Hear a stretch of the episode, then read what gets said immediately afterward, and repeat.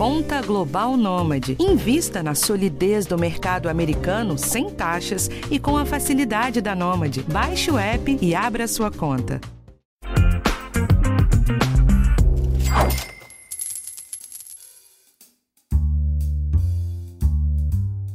Hoje eu trago boas notícias para você. O desemprego no Brasil está caindo. No trimestre de fevereiro a abril, a taxa caiu para 10,5%. Na janela de janeiro a março, ela estava em 11,1%. Mas tem muita coisa nas entrelinhas dessa história, e eu trouxe uma das maiores especialistas no assunto para você desvendar isso junto comigo. Na nossa série especial de entrevistas, o assunto de hoje é emprego. Eu sou Rafael Martins e esse é o podcast Educação Financeira do G1.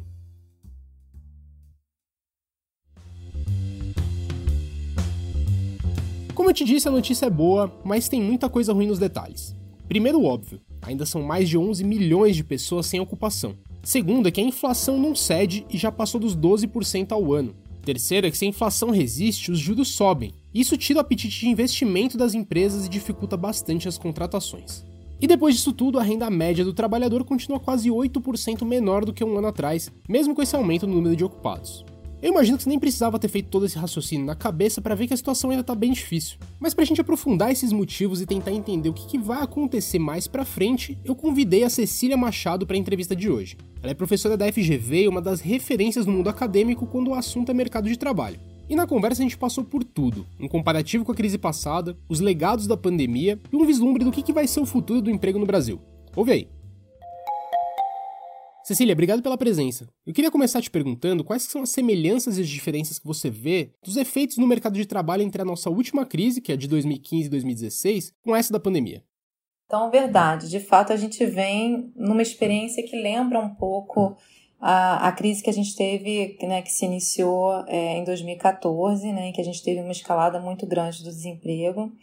E naquela época a gente tinha um diagnóstico que era, de certa forma, relacionado com o que a gente tem agora, né? Uma expansão fiscal muito grande, é, um problema inflacionário né? bastante é, persistente, elevado, e um contexto de é, política monetária mais restritiva é, para controle inflacionário, né? De certa forma, a gente teve durante a pandemia uma expansão fiscal também bastante grande, né? Por conta é, dos auxílios, é, das pessoas que não puderam trabalhar. É, foram programas que, no final das contas, pouco focalizados. Então, o choque do Covid ele foi diferente é, não pela parte fiscal, que eu acho que foi bastante semelhante, ele vem de uma herança fiscal, a gente fez uma expansão fiscal, mas a gente também sofreu choques de oferta, que eu acho que são diferentes nesse do, do, do contexto anterior, né? É, choques de oferta num contexto é, é, global, né? É, vários países é, lidando com interrupção das suas cadeias de suprimento, com dificuldades de logística, de distribuição de produtos, né? É, peças e componentes faltando, é, onerando a produção de bens finais.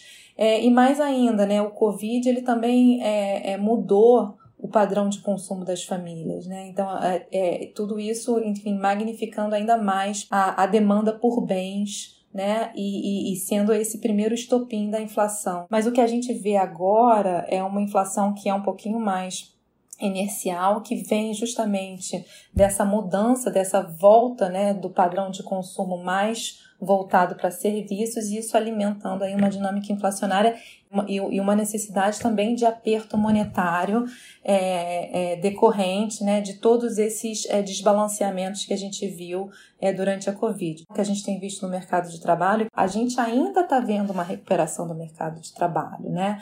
É, ele foi o que se recuperou mais devagar na, é, no pós-pandemia, é, a gente está vendo uma recuperação da economia, um, uma recuperação, um fiscal positivo, um setor externo né, que tem se beneficiado é, pelo aumento de preços de commodities. É, tudo isso também alimentando uma, uma dinâmica inflacionária aqui é, no país, fazendo com que é, mais para frente, né, que essa política monetária tenha que ser mais restritiva e que eventualmente esses ganhos que a gente está vendo no mercado de trabalho, eles talvez eles sejam diluídos um pouco mais para frente.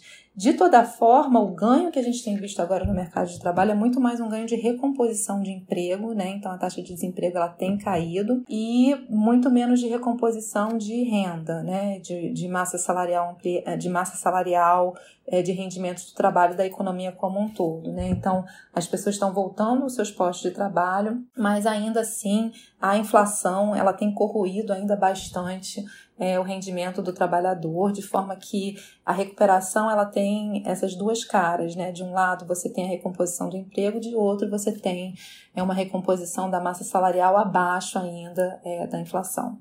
Mas o desempregado que sai dessa crise é diferente do desempregado que saiu da crise passada?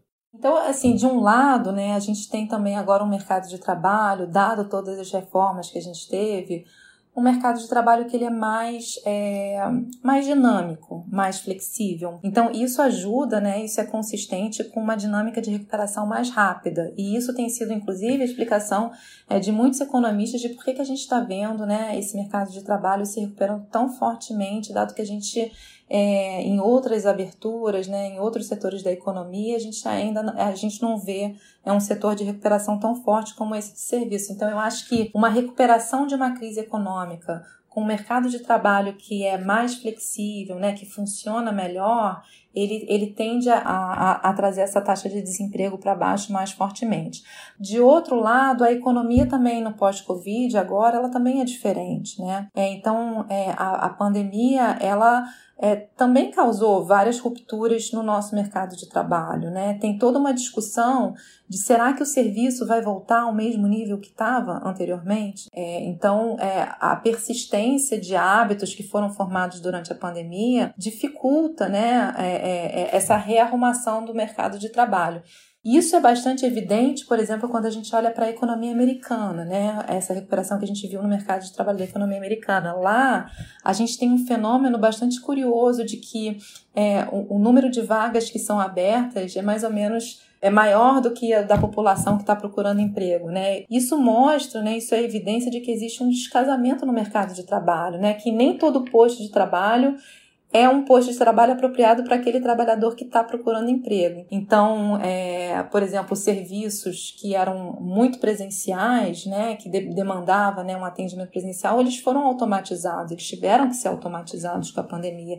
Então, hoje, talvez você não precise de um trabalhador para prestar um serviço, mas você precise de um trabalhador para gerenciar um aplicativo, né, para coordenar um, uma entrega. Né? É, então, e isso não é o mesmo trabalhador de antes, é um trabalhador que que primeiro que ele precisa se adaptar a uma nova realidade e que ele precisa ter né, é, uma base sólida mínima para conseguir fazer essa transição. Né? Então, nesse período de ajustamento, né, se de um lado a gente tem as instituições do mercado de trabalho que ajudam né, a, a, a taxa de desemprego é, cair, de outro a gente tem uma economia diferente, né? Então, é, nesse sentido, essa mudança, né, ela tende a favorecer, né, assim como também a política de home office, é, toda essa rearrumação que a gente vê no mercado de trabalho, ela tende a favorecer os trabalhadores que são mais qualificados em detrimento dos menos qualificados, que, que se adaptam menos a mudanças no mercado de trabalho e, em geral, também estão inseridos em ocupações que, de, que demandam mais interações sociais que passaram a ser menos demandadas é, no pós-pandemia. Tá, e como que fica daqui para frente? Qual que é o legado dessas mudanças, pelo menos do que a gente pode observar até agora? A pandemia, ela, justamente como a gente estava falando, ela, ela favoreceu né, é, a progressão de carreira, ganhos salariais da população mais qualificada, mais educada. E o que eu diria é que isso também, enfim, se reflete em ganhos de produtividade para a economia como um todo, né? Então a economia se tornou mais digital, mais automatizada. É, para alguns trabalhadores a pandemia melhorou muito essas relações de trabalho e representa um ganho é, para a economia como um todo, né? E aí você pode pensar, e será que esses outros postos de trabalho que, que deixaram de existir ou que vão se ajustar é, menos, é, é, menos é, rapidamente. Certamente, quer dizer, o legado que eu acho que deixa é, é pensar na reinserção dessas pessoas. E eu, e eu acho que coloca a gente também para pensar muito mais em políticas de longo prazo, porque o que a gente vê na, na, na, retomada é que se o trabalhador ele é qualificado, se ele tem um conjunto de habilidades que permite ele ser maleável, né, isso é, é, aumenta a chance dele ser empregado. Então, isso coloca a gente para pensar em toda a nossa formação de capital humano no, no, no país. Né? Será que a gente está dando aos nossos, na nossa formação educacional, na nossa formação é, profissional, a gente está dando a chance desses trabalhadores é, serem adaptáveis a uma nova realidade? Talvez no curto prazo não, tá? Talvez no curto prazo o legado seja esse. Você tem um aumento de produtividade para algumas ocupações, outras vão deixar de existir, mas enfim, você tem formas de fazer isso compensação. Não necessariamente a gente precisa voltar para o mesmo estágio que a gente estava antes, né? A gente pode estar tá num mercado de trabalho que funciona melhor, mais produtivo, com outra orientação, e a forma como a gente corrige isso, pelo menos no curto prazo, é pensar em programas de qualificação para, para os profissionais que não conseguem se reinserir, mas eu acho que de forma mais profunda, no longo prazo, pensar num conjunto de habilidades e na formação que a gente tem dado aos nossos trabalhadores no Brasil. Né? Um, um grande, uma grande questão quando a gente é, discute crescimento econômico no Brasil, é que ele não cai do céu, ele, ele é um resultado de um processo de longo prazo, né? De como que a gente trabalha, como é que é a produtividade da economia, das firmas, as coisas que a gente produz. Então, é, eu acho que esse, esse legado de pensar na qualificação do trabalhador é o, é o que fica. Eu volto já com mais perguntas para Cecília Machado.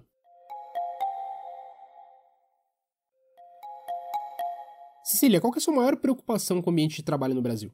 Eu acho que no momento, assim, o que chama bastante atenção nos dados é a questão da recomposição da renda, né? Que é isso que a gente não tem, não tem visto, né? E obviamente esse é um fenômeno bastante é, bastante heterogêneo, né? No, no sentido de que é, tem algumas, algumas profissões que passaram a ser mais demandadas, como todas essas tecnológicas, né?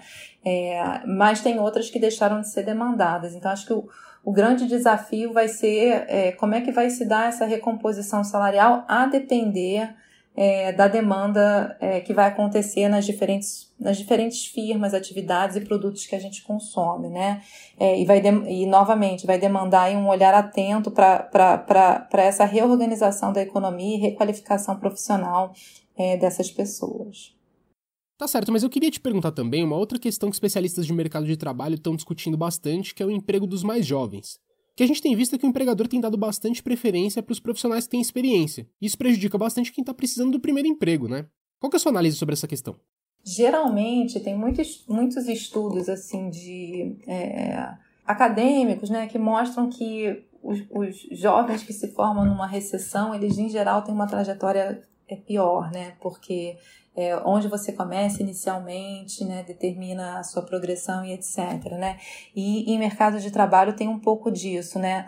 Não é porque você está esperando para arrumar um emprego, que você esperou por muito tempo, que está diminuindo a sua chance de arrumar um emprego. Geralmente é o contrário, né? Quanto mais tempo você está procurando, né, mais difícil vai ser você achar, você vai começar a depreciar todo, todo aquelas, é, é, é, todos aqueles conhecimentos que você adquiriu na faculdade. Então, acho que essa questão do emprego do jovem, emprego do jovem numa recessão, ela é bastante é, é, é crucial, principalmente porque a gente está vindo ainda, né?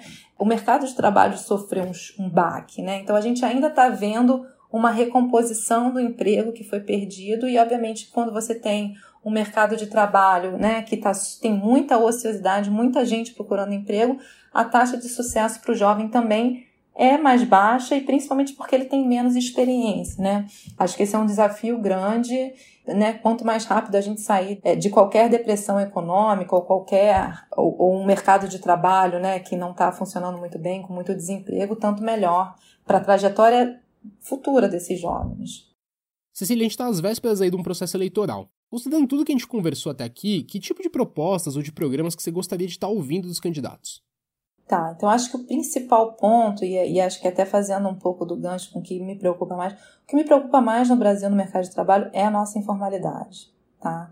A gente tem um mercado informal muito grande, a gente viu na pandemia, né? É, a gente convive com a questão da informalidade por décadas, né? E por que, que a gente convive com a informalidade? Porque ela é, no final das contas, a margem de ajuste que a gente tem é, como resultado, né? De uma formação profissional, né? Então tem um problema estrutural, né, relacionado à nossa educação, à produtividade da força de trabalho, e a gente convive com a informalidade por muito tempo. Ela é uma, massa, é uma margem de ajuste. A, pandemia mostrou pra gente que nem sempre a informalidade é bom, né? A gente viu que quando a gente tem uma crise econômica muito séria, que os informais não conseguem trabalhar, a gente tem que ter um suporte muito grande na economia para eles. Mas o que eu diria é que, na verdade, tem outros aspectos né, que, que são relevantes também na informalidade.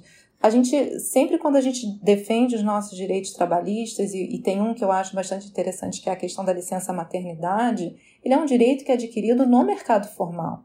Então, quando a gente diz que a gente quer viver com um mercado informal, a gente está dizendo que a gente também tolera que muitas mulheres vão ter filhos e não vão ter direito à interrupção para cuidar dos seus filhos, né? E vão precisar retornar imediatamente ao mercado de trabalho com crianças pequenas, assim como a, a situação de pessoas que se separam de um emprego e não têm direito ao seguro-desemprego. Então, quando a gente fala que a gente tem um setor informal grande, a gente está dizendo que a gente também está tolerando que vários outros trabalhadores não têm os direitos que, que a gente gostaria que tivessem de acordo com a nossa legislação trabalhista.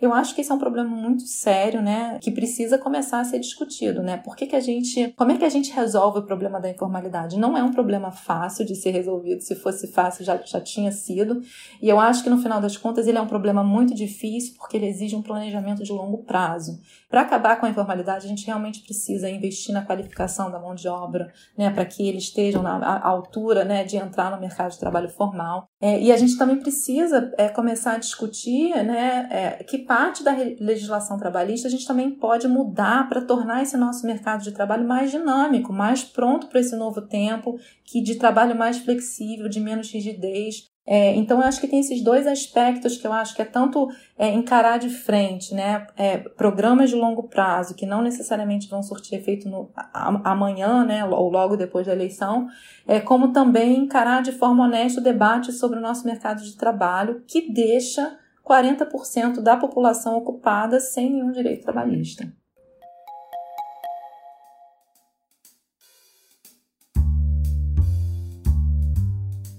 Então é isso, gente. Esse foi o episódio de hoje. Eu agradeço demais a Cecília pela ajuda e pela disponibilidade. E eu te lembro de novo, na semana que vem tem um tema diferente aqui para você. O podcast Educação Financeira está disponível no G1, no Globoplay ou na sua plataforma de áudio preferida. Então não deixa de seguir o podcast no Spotify ou na Amazon, de assinar no Apple Podcasts, de se inscrever no Google Podcasts ou no Castbox, ou então de favoritar a gente na Deezer. Assim você recebe uma notificação sempre que um novo episódio estiver disponível. E não deixa de avaliar o podcast na sua plataforma preferida também. Eu sou Rafael Martins, eu assino o roteiro desse episódio e a edição é do Gabriel de Campos. Um abraço para você e até a próxima.